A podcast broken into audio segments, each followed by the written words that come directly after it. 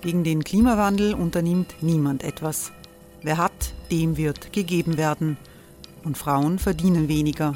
War ja immer schon so. Man ärgert sich und macht weiter. Was aber, wenn nicht? Wir haben eine Idee. Die Falter Arena macht die Bühne frei für Menschen und Projekte, die das Land verändern. Mein Name ist Eva Konzett. Ich leite das Politikressort im Falter. Und am Sonntag, den 26. Mai, veranstalten wir im Wiener Stadtsaal die nächste Falter Arena.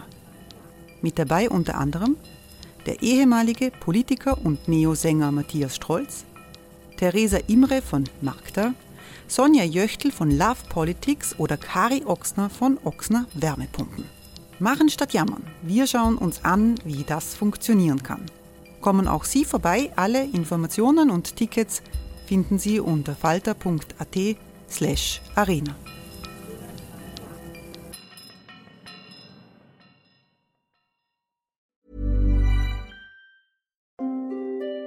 Hereinspaziert durch unser Burgtor.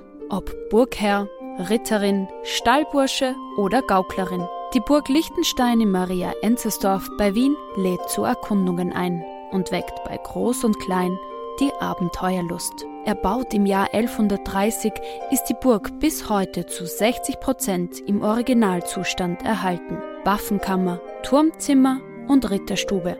Die Stammburg der Fürstenfamilie von und zu Liechtenstein bietet Einblicke in das Leben im Mittelalter. Besuchen Sie uns jetzt in der Erlebniswelt Burg Liechtenstein. Jeden Sonntag mit eigener Kinderführung. www.burglichtenstein.eu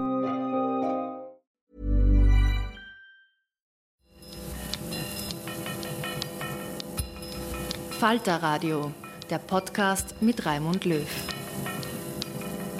Herzlich willkommen, meine Damen und Herren, zum Falter Radio für Donnerstag, den 21.12.2017. Das ist ja eine harte Woche für alle politisch Interessierten gewesen in unserem Land. Österreich hat die rechteste Regierung, die es je gab in der Zweiten Republik.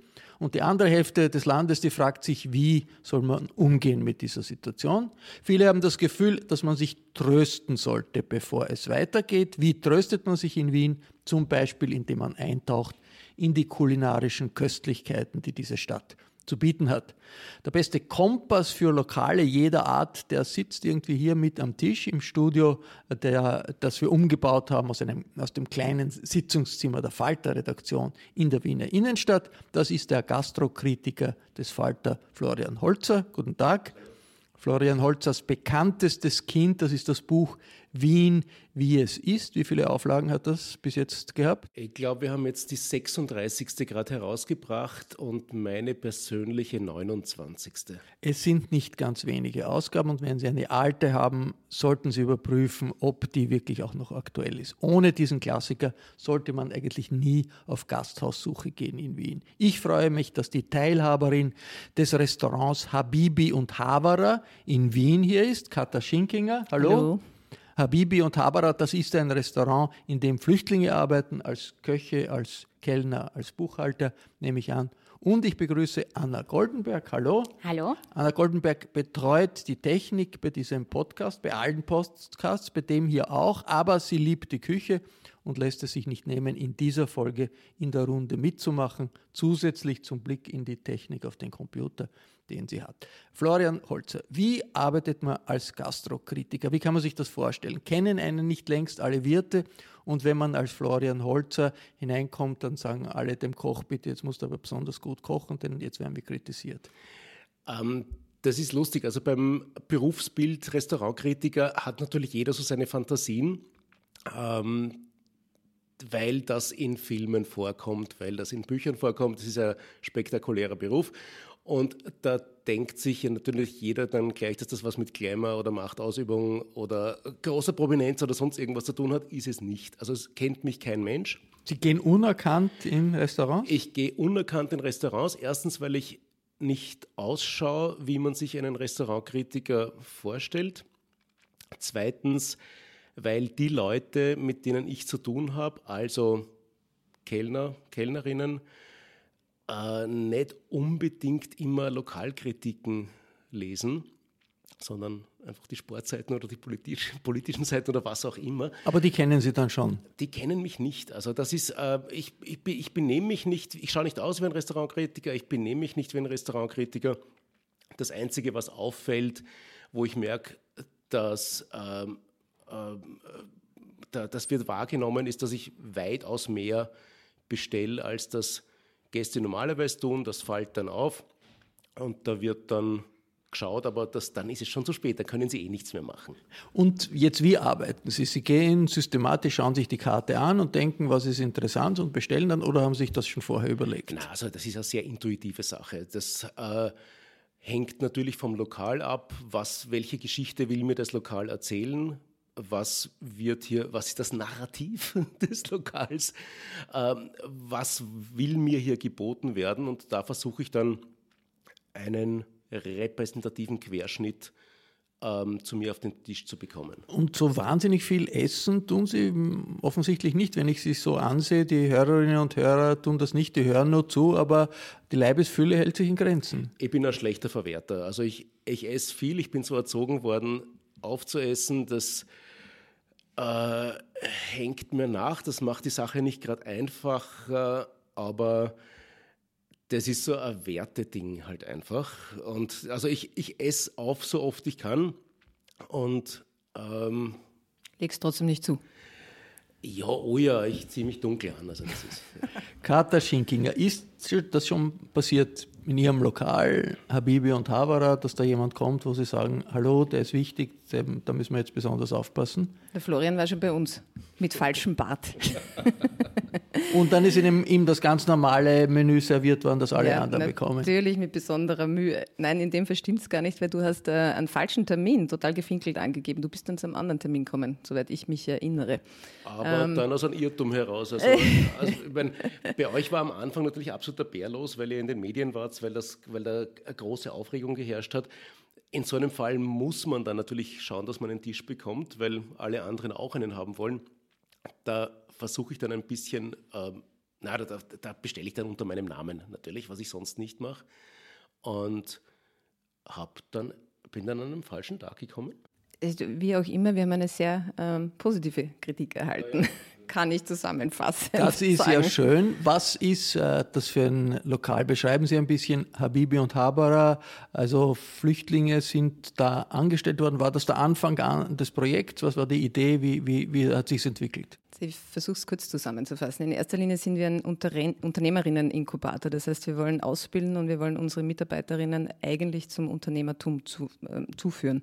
Ähm, sie mit dem nötigen Rüstzeug ähm, versehen. Da ist Sprache natürlich ein wesentlicher Faktor, aber dann auch wirklich die gastronomiespezifischen Skills ähm, das heißt, wir bereiten jetzt gerade auch vor die ersten Lehrabschlussprüfungen für einige unserer Mitarbeiter und die sollen in Zukunft dann eigentlich ähm, Filialen führen. Das ist in der Wiener Innenstadt, Ihr Lokal? Unser Lokal, das Mutterschiff sozusagen, ist in der Wiblinger Straße, ganz in der Nähe, in der Wiblinger Straße 29, in der Nähe der alten Börse. Ähm, und ja, wir sind ein Lokal mit derzeit 100 Sitzplätzen, also jetzt haben wir es erreicht. Mehr geht auch nicht mehr, außer im Sommer in der Gasgartensaison. Wir sind ein österreichisch-orientalisches äh, Restaurant, ähm, bieten Das heißt, man bekommt Wiener Schnitzel und gleichzeitig auch... Nein, das äh, eben nicht. Wir haben uns da ein bisschen mehr überlegt dazu. Ähm, es ist ähm, großteils orientalische Küche, das sind Rezepte, die ähm, unsere Mitarbeiterinnen mitgebracht haben. Das führt ja gleich ein bisschen weiter, weil Essen äh, verursacht oder ähm, löst ja auch immer Heimatgefühle aus oder kann äh, Heimat bedeuten. Und das sind Rezepte, die aus den Familien stammen, die zum Teil von den Großmüttern, von den ähm, Großvätern, von Mamas, Papas stammen, die also syrische Rezepte, genau, afghanische Rezepte. Genau, die der Küchenchef dann versucht neu zu interpretieren. Und wie funktioniert das, äh, die, die Zusammenarbeit zwischen Leuten, die auch doch oft aus verzweifelten Situationen äh, kommen, möglicherweise auch nicht gut miteinander kommunizieren können und zum Beispiel den Wienerinnen und Wienern, die dort äh, etwas erwarten, das äh, exotisch ist.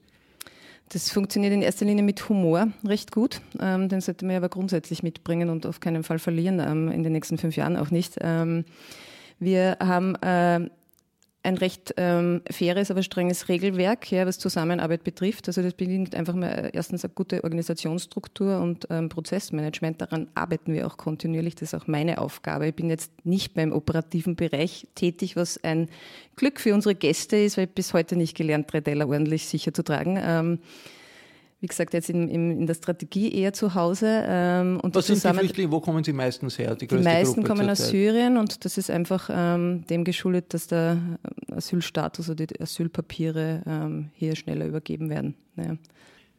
Ist das ein Trend ein bisschen, Anna Goldenberg, dass man in Wien aus Ihrer Erfahrung äh, in, äh, bei jüngeren Leuten, dass man da hm, Küche haben will aus äh, nicht heimatlichen Gefilden, sondern von weit weg? Das ist eine gute Frage. Ähm, das kann ich nicht so genau beantworten. Was es aber, worüber es aber sehr wohl Zahlen gibt, ist, dass sich, dass sich das Essverhalten ähm, seit Mitte der 70er sehr wohl, sehr wohl gewandelt hat. Und ich nehme an, das spiegelt sich dann auch in den Restaurants und in der Essensauswahl der Menschen wieder. Zum Beispiel, und das hatten wir letzte Woche im, im Falter auf unserer Zahlenseite, mit unser Interview mit dem Chef von der Statistik Austria, dem Konrad Pesendorfer.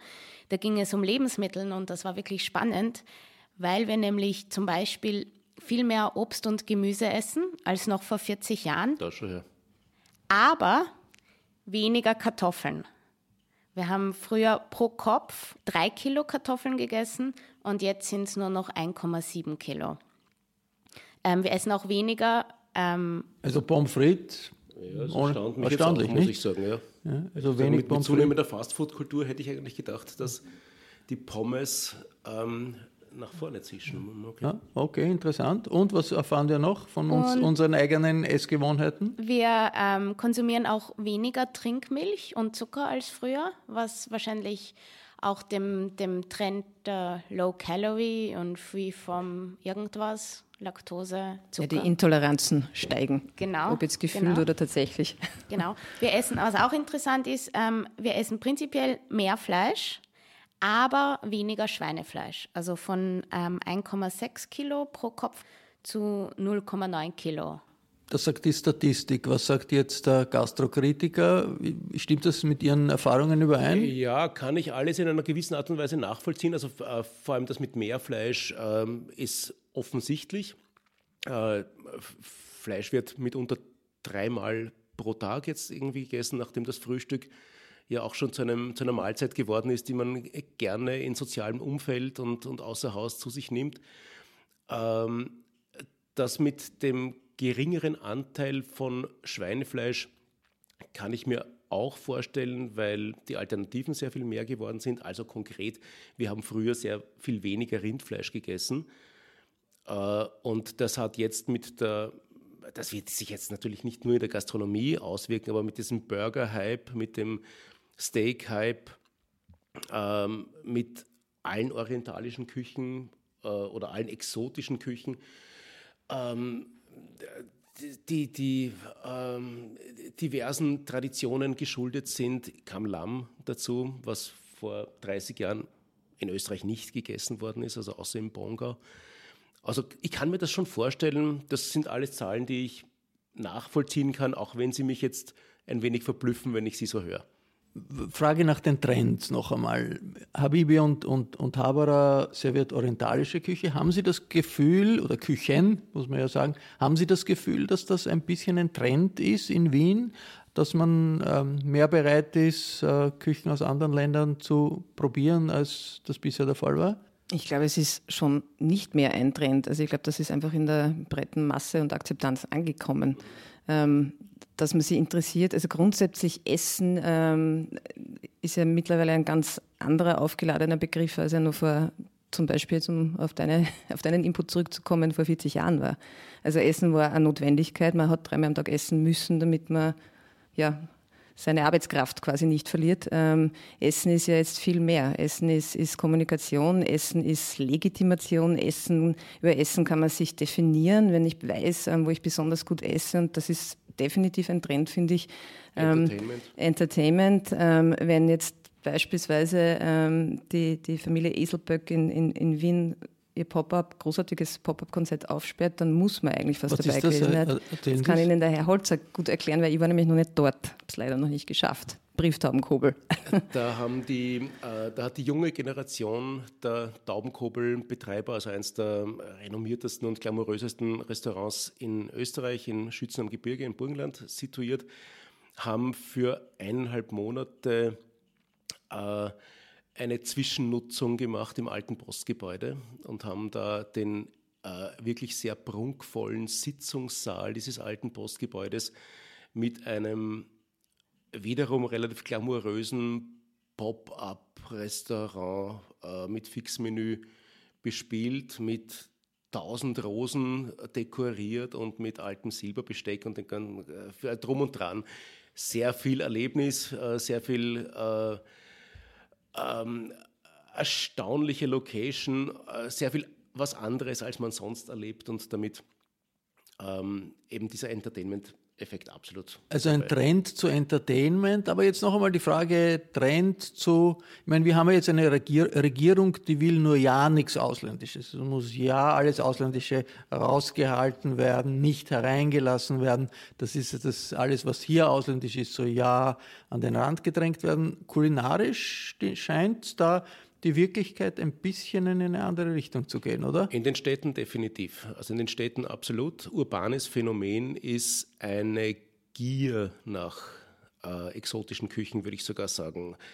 Äh, bei den orientalischen würde ich fast sagen, die sind f- schon so Mainstream geworden. Also äh, Kebab, sage ich jetzt mal, ist, ist, ist einfach Alltag geworden, ist schon so Naja, das gibt auch immer wieder äh, Politiker, die regen sich auf, Ja, wenn Würstelstände durch natürlich. Kebabstände Ja, ja, ersetzt Also, das, werden. Auch das also der, der Würstelstand ist definitiv am Sterben. Das ist, das ist ein effektiver Trend.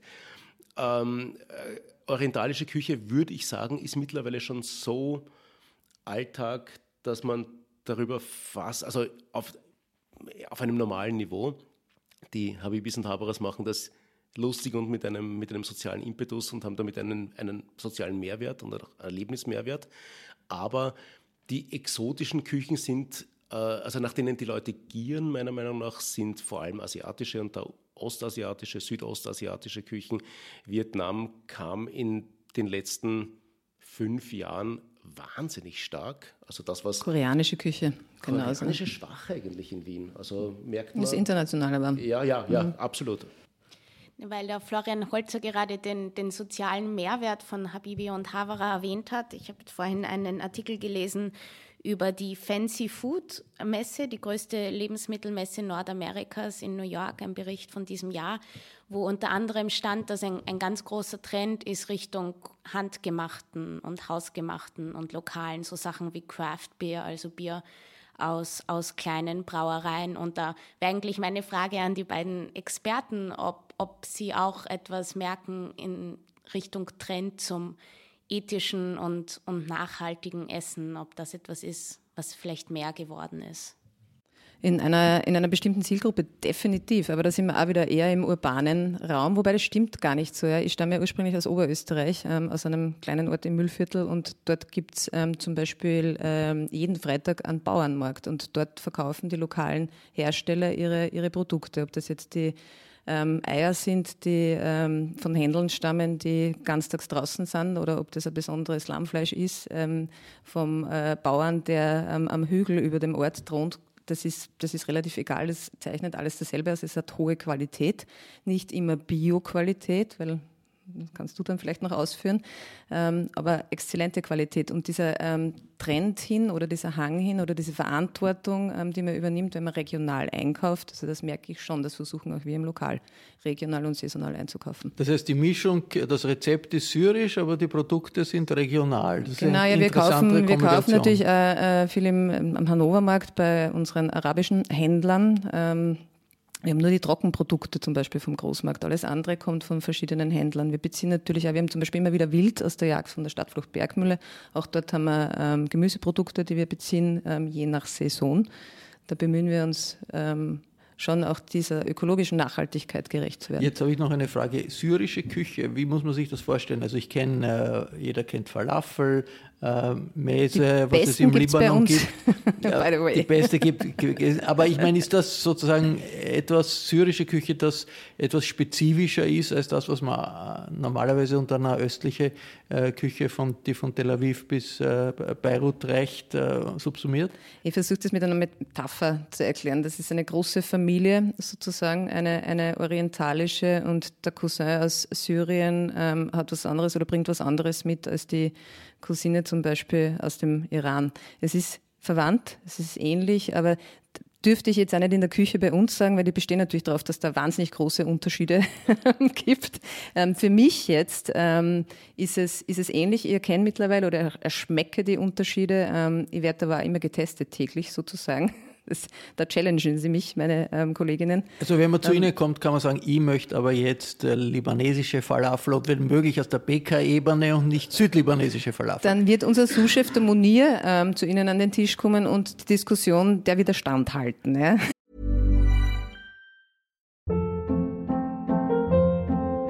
Hold up. What was that? Boring. No flavor. That was as bad as those leftovers you ate all week. Kiki Palmer here, and it's time to say hello to something fresh and guilt-free. Hello Fresh. Jazz up dinner with pecan-crusted chicken or garlic butter shrimp scampi. Now that's music to my mouth. Hello Fresh. Let's get this dinner party started. Discover all the delicious possibilities at hellofresh.com. Also da, da haben wir Experten in der Küche, die sich der Diskussion stellen. Äh, noch eine Frage. Gibt es politische Trends in Restaurants äh, in, in Wien? Also kommt es zum Beispiel vor, dass äh, Leute sagen, wir gehen jetzt aus Solidarität mit Griechenland, dass sich gegen die Sparpolitik der EU wehren muss, zum Griechen? Gibt es sowas? Ja, aber immer nur ein, zwei Tage. Also da ist, das, ähm, da ist die Halbwertszeit von politischem Bewusstsein äh, unendlich kurz, weil das eben, weil Nachrichten mittlerweile ja äh, genauso als Entertainment mittlerweile wahrgenommen werden, wie Essen als Entertainment wahrgenommen wird. Also es ist ja alles nur mehr Entertainment und alles extrem kurzlebig. Also, wenn sich Griechenland oder Japan mit Fukushima äh, momentan in unser Bewusstsein drängt, dann wird das kurioserweise tatsächlich kulinarisch ausgelebt. Also die japanischen Restaurants tun sich dann ja, schwer, obwohl nein, Fukushima. Im Gegenteil, sie tun sich leicht, also sie, sie sind voll dann. Also sie sind voll, weil Japan rückt in unser Bewusstsein, hey, gehen wir wieder mal Sushi essen. Ähm, das ist ein komisches Verhalten, aber das ist so ein Subito-Hedonismus. Einfach hat also wobei, wobei ja Fukushima, das ist eine äh, Nuklearzentrale, eine kaputte, aber es gibt eine große Stadt Fukushima, eine Stunde, Autostunde entfernt von den äh, Wracks, dort kann man wunderbar essen. Das ja. kann ich mir absolut vorstellen, war ja auch ein, ein, ein, ein Gemüse- und Fischereizentrum. Also die politischen Trends eher nur sehr kurzfristig, aber jetzt es ist ja eine Gesellschaft, in der gibt es immer viele Trends, unterschiedliche. Wir haben gesprochen Richtung Exotik. Äh, wie stark ist auch äh, der Gegentrend sozusagen, na, wir wollen lokale Küche, also es muss ganz wienerisch sein oder ähm, äh, spezifisch, ich weiß nicht, gibt es in einzelnen Bezirken Spezialitäten? Städten? Äh, nein, gibt es nicht. Also nachdem äh, so äh, regionale ähm, identitätsstiftende Orte wie die Schlachthalle in St. Marx nicht mehr existieren, Früher hätte es das gegeben. Also früher hätte man dann dort Bruckfleisch essen können, rund um, rund um die Schlachthäuser gibt es nicht mehr. Also das ist reine Folklore und reine Traditionen. Wenn das, wenn das heute noch geboten wird, ist auch okay. Aber definitiv existieren diese Strömungen auch, und zwar sehr stark, äh, weil es keinen expliziten einzigen Trend beim Thema Essen und Trinken mehr gibt, sondern sehr, sehr viele parallele Trends. Wie in überall, immer in der Gesellschaft. Absolut. Auch politisch, absolut, auch kulturell. Absolut. Also Vielfalt sich, statt Einfalt. Absolut. Das hat sich in den letzten 30 Jahren, wo ich das beobachte, aber natürlich auch sehr stark verändert. Also man kann äh, die 80er und 90er Jahre hat man noch durchaus in die Phasen des Aufkommens der edelitalienischen Küche oder des Aufkommens der äh, japanischen Izakaya-Küche oder was auch immer. Es gab so Phasen, da war das dann irgendwie das Hauptthema. Mittlerweile passiert alles gleichzeitig. Es äh, herrscht eine ganz große Sehnsucht nach exotischen Geschmäckern und Erlebnissen, Dingen, die man zuvor noch nie gegessen hat, fermentierte Fische, her damit, wollen die Leute. Ähm, und zugleich aber eben auch ein, ein ganz starkes Bedürfnis nach regionaler, traditioneller Nähe, ähm, nach äh, Finden des eigenen Ichs, äh, der eigenen Wurzeln. Da würde ich jetzt aber nicht mal sagen, dass das politisch motiviert ist. Und das wäre ein schrecklicher Gedanke, muss ich sagen. Also mir wird das Bruckfleisch dann nicht mehr schmecken, wenn, es, wenn, wenn das in irgendeiner Art und Weise damit zu tun hätte. Ich glaube, dass es eher so eine, so eine Identitätssuche ist. Wie ist das mit den Preisen? Äh, die Preise in Restaurants in Wien sind im Vergleich zu vielen Städten Europas mäßig, viel günstiger als in Brüssel, Paris, London, kein Vergleich. Ähm, natürlich äh, teurer als in, äh, im Nahen Osten oder, oder, oder auch in China, ja, weil wir von asiatischer Küche gesprochen haben. Wie hat sich das entwickelt? Ähm, da ist Österreich ein bisschen ein Sonderfall. Wien ist vor allem ein Sonderfall, denn eigentlich sind die Preise durchaus ähnlich mit anderen, zumindest europäischen Zentralen. Also Brüssel ist mir immer viel teurer äh, vorgekommen im Restaurant. Absolut. Allerdings das Besondere an Wien ist, dass die Mittelklasse so hochwertig ist. Also dass man ähm, Mittelklasse, lokale, sagen wir jetzt mal gehobene Szenegastronomie oder traditionelle Gastwirtschaften, Beiseln, dass man da ähm, sehr gute Qualität, sehr verlässliche Qualität noch vorgesetzt bekommt. Das ändert sich. Convenience ist da irgendwie stark am Vormarsch, äh, wird, wird auch internationalisiert und, und vereinfacht.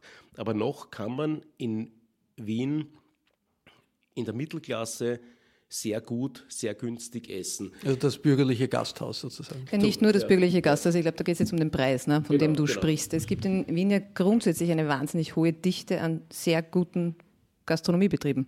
Das macht nämlich dem einzelnen ähm, Gastronomen gar nicht so einfach, weil es ein tatsächlich fast ein Überangebot gibt. Du hast vor kurzem Zahlen veröffentlicht, wie viele neue ähm, Gastronomiebetriebe jetzt im letzten Jahr aufgesperrt haben, habe ich gelesen war, irgendwann ja, bei dir. Das war eine willkürliche Zahl, das waren also 100, die, 100, die man beobachten kann, die man, genau. die man genau. sich anschauen kann. Genau, das muss man sich mir vorstellen. Ne? Ja. Mhm. Ich, ich, wollte dem Kollegen Holzer vorhin widersprechen, der gemeint hat, äh, Geschmack ist doch individuell und nicht unbedingt politisch. Und ich glaube aber sehr wohl, dass das Essverhalten, wenn nicht politisch, dann zumindest sozial sehr stark ähm, bestimmt ist. Und um noch einmal auf die schönen Statistiken mhm. zurückzukommen, was ich vorhin nicht erwähnt habe, ist, dass es nämlich sehr wohl Geschlechtsunterschiede gibt, dass zwar der Fleischkonsum allgemein zurückgegangen ist, aber dass Männer noch immer deutlich mehr Fleisch essen als Frauen. Und ja, nicht so verwunderlich jetzt. naja, aber es ist, es, es spiegelt sehr wohl quasi das, das, die Geschlechter, die Geschlechterbilder mit. Also Soziologen. Also Klischee, Klischees stimmen, kann, ja, man sagen. Ja, und, und Soziologen sagen, das ist, das ist eine Art, um, um das Geschlecht sozusagen ähm, zu, zu, zu erzeugen betonen, ja. ja. und beeinflussen. Es ist, das mhm. sind nicht nur die biologischen Unterschiede, sondern Geschlecht ist auch, was man macht und der Mann bezwingt die Natur, indem er das Fleisch isst. Ja, ich würde ja gerne auch nochmal einhaken bei, ähm, in der politischen Frage. Ja. Also wir sind ja ein besonderes Konzept, nämlich insbesondere ein, ein Flüchtlings- oder Integrations- Projekt, so möchte ich uns eigentlich lieber bezeichnen. Ähm, und wir sind ja auch sehr offen, wir sind ein positives Beispiel. Ähm, insofern, wir haben viele Gäste ähm, unterschiedlicher Couleur, möchte ich fast sagen. Der ähm, aktuelle Regierungssprecher zum Beispiel ähm, hat erst ähm, letzte Woche seine Weihnachtsfeier der Abteilung bei uns gefeiert, das Jahr davor auch zum Beispiel. Der ähm, Herr Bundespräsident hat seine inoffizielle ähm, Angelobung bei uns gefeiert. Also das ist schon auch ein Ort und deswegen möchte ich sagen, da sind wir anders. Zu uns kommt man in erster Linie schon auch ähm, wegen dem Konzept und wegen der Geschichte, die dahinter steht. Dass wir dann auch noch ähm, nebenbei ausgezeichnete Küche servieren ist, muss ich noch erwähnen. Also, äh, also wer den Bundespräsidenten treffen will und keinen Termin in der Hofburg bekommt, geht zu Habibi Gern und Havara bei Ihnen. Äh, politisch äh, sensibles Thema. Rauchverbot. Da gibt es jetzt eine große Diskussion. Die Regierung möchte das Rauchverbot, das in ein paar Monaten gelten soll, nicht einführen. Und die Vertreter der Wirte in der Wirtschaftskammer sagen, das ist ein großer Erfolg, sie sind begeistert, das ist toll. Jetzt kann ich mir das nicht vorstellen. Es ist doch so eine Erholung, wenn man in ein Restaurant geht und es nicht in Rauchschwaden erstickt wird. Das muss doch auch für die Wirte selber, für die, für die Kellner auch ein Problem sein. Warum ist da so eine Lobby fürs Rauchen? Also ich würde das verstehen, wenn so eine Lobby von Tabakproduzenten wäre, die jetzt gegen das Rauchverbot ist. Aber warum eine Lobby von Wirten? Was für ist Ihre Erklärung? Ganz schwieriges Thema. Thema, es hat in erster Linie mit Verlustangst zu tun. Also es hat einfach damit zu tun, dass sich ähm, die Gastronomen fürchten, in dem Moment, wo bei mir nicht mehr geraucht werden darf, bleiben die Gäste weg, die rauchenden Gäste entweder zu Hause oder gehen woanders hin oder was auch immer. Jedenfalls äh, sehr unmittelbare Verlustangst ereilt die Leute dann und genauso argumentieren sie dann. Also genauso völlig irrational wie mit äh, Nikotinsüchtigen über Rauchverbote zu äh, diskutieren ist, ist dann mit, mit angstvollen Gastronomen über so ein Thema zu sprechen. Es ist wirklich eine Qual, ist es. Ähm, Aber sind die wirklich die Mehrheit? Ja, es ist derzeit 63 Prozent der Wirten wären für ähm, die Rauchfreiheit sozusagen. Und ich habe es jetzt gerade am Weg gelesen. Ja, ja. Mhm. Und, und, und die Wirte, die fahren nicht nach Italien, fahren nicht nach Irland, fahren nicht nach Frankreich ja und sehen anders. gar nicht, da dass ja, dort auch noch Wirte Nein, aber ich glaube, das hat schon natürlich auch mit eine, der Politik hart, zu tun, wenn man in einem Vakuum quasi lebt, weil es war ja auch bis jetzt, jetzt, sagen wir, jetzt rudern wir wieder zurück, ja, was völlig absurd ist, wenn man sich jetzt einmal intellektuell überlegt, ähm, eine Sucht, ja, und es ist ja nichts anderes, und ich rauche selber, ähm, also eine Sucht zu benutzen für einen Freiheitsbegriff, das geht sich ja nicht aus. Ja? Also was, was soll das? Und von, vom, ähm, vom, vom ganz pragmatischen Hintergrund, ich würde das großartige Essen nicht im verrauchten Raum genießen dann gehst halt raus rauchen. Ja. Es, ist, es ist nicht so schwierig. Aber wenn man so lange ein Vakuum vorherrschen hat, ähm, wo es nicht klar ist, was passiert jetzt eigentlich, kommt das Rauchverbot das total oder nicht. Jetzt haben wir uns verlassen darauf, es kommt 2018. Die wird nämlich Investitionen getätigt, ja, um die Rauchtrennung ähm, ja, zu gewährleisten. Jetzt hieß es dann, jetzt können wir es wieder rückbauen, weil es kommt das totale Rauf. Also es ist einfach absurd. Also ich glaube, in diesem Vakuum man, kommt man auf blöde Ideen. Ja, und man, also die, die, Situation ist so verfahren und so verzögert, ähm, dass es eine saubere Lösung quasi nicht mehr gibt, weil also auch wenn wir, was schön wäre, dann eben doch das absolute Rauchverbot in der Gastronomie hätten, haben die Leute in den letzten zehn Jahren dennoch aufgrund ihrer Angst, Kunden zu verlieren, eben viele Investitionen getätigt, äh, um da irgendwelche ohnehin nicht funktionierenden Trennungsmaßnahmen und Entlüftungsmaßnahmen ähm, da durchzuführen. Es ist nur unbefriedigend. Ich glaube aber in diesem Zusammenhang wird so der Begriff äh, der Sucht ähm, schon sehr flexibel definiert. Ich meine, ich erinnere nur daran, dass ich glaube im Vorjahr es große Aufregung gab, weil irgendein Lokal im 16. keinen Alkohol mehr serviert hat. Das ist lustig, ja. Ähm, das war im 15. ein, äh, ein äh, bosnisches, ähm, ein, ein bosnischer Cevapcici Grill, der sich anders dargestellt hat, als das Cevapcici Grills bis jetzt gemacht, gemacht haben, nämlich auf schick und mit hübscher Einrichtung und, und, und gestylt und Top-Produkten. Und die haben wie alle anderen bosnischen Cevapcici Grills einfach dann halt kein Bier serviert und das hat in den Online-Foren diverser Magazine für ganz große Unruhe gesorgt. Aber das war, also da sind wir dann wieder beim politischen Thema, das war natürlich politisch gesteuert, das war effektiv gesteuerte Unruhe, weil also, und wir da, sind ganz froh, dass in der Regierungserklärung nicht steht, es müssen alle äh, Schauen wir mal, schauen wir mal. Also, es ist ja, fang, das fangen ja erst an. Also es ist ja, bin gespannt. Nicht auf Ideen bringen, bitte. Wir haben gesprochen über die äh, asiatische Küche, die nach wie vor im, im Kommen ist. Ich habe lange in China gelebt und habe also zu meinem äh, großen Glück festgestellt, also alles, was ich in China zu essen bekomme, ist wunderbar und hat keinerlei Ähnlichkeit mit dem, was ich in chinesischen Restaurants in Europa bekomme. Warum ist das so und äh, verändert sich das? Ähm, das ist ein sehr interessanter kulturhistorischer Aspekt, der ähm, dem geschuldet ist, dass äh, chinesischen Gastronomen, die in den 60er Jahren bei uns Fuß gefasst haben, natürlich nicht aus der Gastronomie kamen, sondern äh, schlicht und ergreifend also meistens aus Bergarbeiterfamilien aus dem, aus dem Südosten Chinas. Und dann, schlau wie sie waren, einfach überlegt haben, was könnte den Leuten hier schmecken. Und zwar große Haufen kleingeschnittenen, undefinierbaren Fleischs in süß-saurer Soße. Das hat natürlich mit chinesischer Küche relativ wenig zu tun. Und das hat sich dann sehr schnell eingebürgert, das, vor allem aufgrund des extrem günstigen Preises, um, das, um, um, um den dieses Essen angeboten worden ist. Und das fungierte dann bei uns als chinesische Küche. Ähm, die die, die, das wirklich, die wirklichen Sachen oder die annähernd wirklichen Sachen sind bei uns dann erst in den, in den ähm, Nullerjahren angekommen. Also die Aber dürfte noch nicht wirklich sehr massiv präsent sein. Ähm, also Sichuan kann man mittlerweile in einigen Lokalen auch wirklich auf hohem Niveau essen.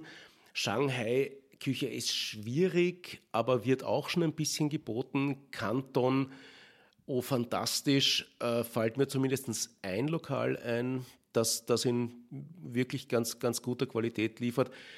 Ist noch keine Massenküche. Was, was mir chinesische Freunde erzählt haben, ist äh, ein Paradoxon, ein politisches in Wien. Wenn man äh, einfache, aber echte, authentische äh, chinesische Küche, Küche haben will, da muss man in ein Restaurant gehen, das heißt Sapporo, also äh, nach der japanischen Stadt Sapporo aus historischen Gründen. Und die haben den Namen Sapporo nicht geändert, obwohl Chinesen normalerweise große Vorbehalte haben, wenn irgendwas japanisch äh, verbunden ist. Äh, gehen sie aber dann trotzdem dorthin. So, jetzt möchte ich noch von äh, Ihnen beiden Geheimtipps nicht, für, für unsere Hörerinnen und Hörer, ganz im Vertrauen nur für äh, die Hörerinnen und Hörer dieses Podcasts. Was würden Sie empfehlen, auszuprobieren in den nächsten Tagen, nächsten Wochen in Wien? Die härteste Frage an den Florian Holzer zuerst. Gegendmäßig ist leicht, 15. Bezirk äh, Rheindorfgasse wird das kommende lustige Viertel der nächsten fünf Jahre sein. Also der äh, Schwendermarkt, wenn er bis dahin nicht eingeht, wird er toll. Äh, das, was dort an Lokalen passiert aufgrund frischer, äh, frischen Unternehmertums, ist ist wirklich beglückend. Ein ganz kleiner Markt. Der, der Markt ist winzig und war am Krepieren, aber mit, dem, mit dieser Rheindorfgasse, ich weiß nicht genau, warum es dort so lustig ist, da ist in den letzten fünf Jahren Tolles passiert. Viele Unternehmer, viele Startups, ähm, wahrscheinlich weil es billig ist. Also man, das ist Ahnung. noch günstiger. Gentrifizierung ja, ja, ja, is on the way. Also, also 15. Bezirk, Geheimtipp 15. Bezirk, Geheimtipp äh, von Ihnen? Ich komme ja nicht so, ähm, ich komme ja erstaunlicherweise nicht so wahnsinnig viel in andere Lokale, aber ich kann schon ähm, ein Lokal empfehlen. Ähm, das sind Freunde von mir und das liegt mir echt am Herzen. Das ist das Bits and Bites im sechsten Bezirk in der Webgasse. Und was ist das? Es ist eigentlich Schwer ein kleines Bistro, würde ich jetzt mal sagen. Ähm, du kriegst dort vom Frühstück bis zum ähm, wirklich hervorragenden Abendessen ähm, alles. Großartige ähm, Natural Weine ähm, und da war ich erst gar nicht so der Fan. Ähm, ich bin überzeugt worden von Farangis. Wahnsinnig cozy, wahnsinnig von, von, der von, von, der Besitzerin, von der Wirtin, die gemeinsam mit ihrem Freund dort ja, bewirtet. Der Stan, ihr Freund, steht in der Küche und das zahlt sich aus.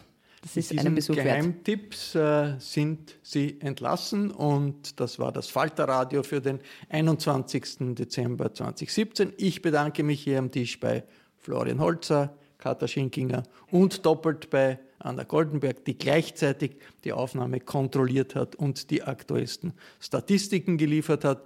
Der Falter erscheint ja diese Woche mit der allseits beliebten Beilage namens Best of Böse, in der es eine Ratingliste von 100 Personen gibt, bei der man nicht so genau weiß, ob die wirklich dabei sein wollen oder nicht. Wir vom Falter Radio, wir haben es geschafft, wir sind dabei, ein bisschen außer Konkurrenz, aber doch. Und zum Jahresabschluss gibt es morgen Freitag einen bösen Podcast. Ein Falterradio Spezial mit zwei sehr speziellen Gästen, drei sehr speziellen Gästen, dem SPÖ-Chef Christian Kern und dem Kabarettinnen-Duo Flüsterzweieck mit Ulrike Heidacher und Antonia Stabinger und natürlich Falter-Herausgeber Armin Thurnherr. Bleiben Sie uns gewogen. Diesen Podcast kann man abonnieren. Gratis ist das genauso wie man den Falter abonnieren kann. Das ist online möglich und kostet ein bisschen etwas. Über die Homepage www.falter.at können Sie ihn abonnieren. Wenn Sie ein Geschenk in allerletzter Minute brauchen, ist das jederzeit möglich, sogar noch in der Nacht und sogar noch in der Nacht zum 24. Dezember. Ich verabschiede mich bis zur nächsten Folge mit dem SPÖ-Chef, dem Falter-Chef und zwei Kabarettistinnen.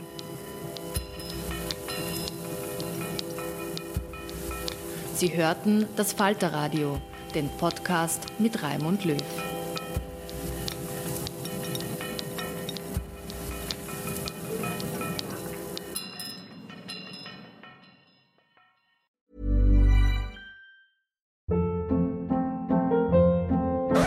Hold up. What was that? Boring. No flavor. That was as bad as those leftovers you ate all week. Kiki Palmer here, and it's time to say hello to something fresh and guilt-free. Hello Fresh. Jazz up dinner with pecan-crusted chicken or garlic butter shrimp scampi. Now that's music to my mouth. Hello Fresh. Let's get this dinner party started. Discover all the delicious possibilities at hellofresh.com. Hey, it's Paige DeSorbo from Giggly Squad. High quality fashion without the price tag. Say hello to Quince. I'm snagging high-end essentials like cozy cashmere sweaters, sleek leather jackets, fine jewelry, and so much more. With Quince being 50 to 80% less than similar brands. And they partner with factories that prioritize safe, ethical, and responsible manufacturing. I love that. Luxury quality within reach. Go to quince.com slash style to get free shipping and 365 day returns on your next order. Quince.com slash style.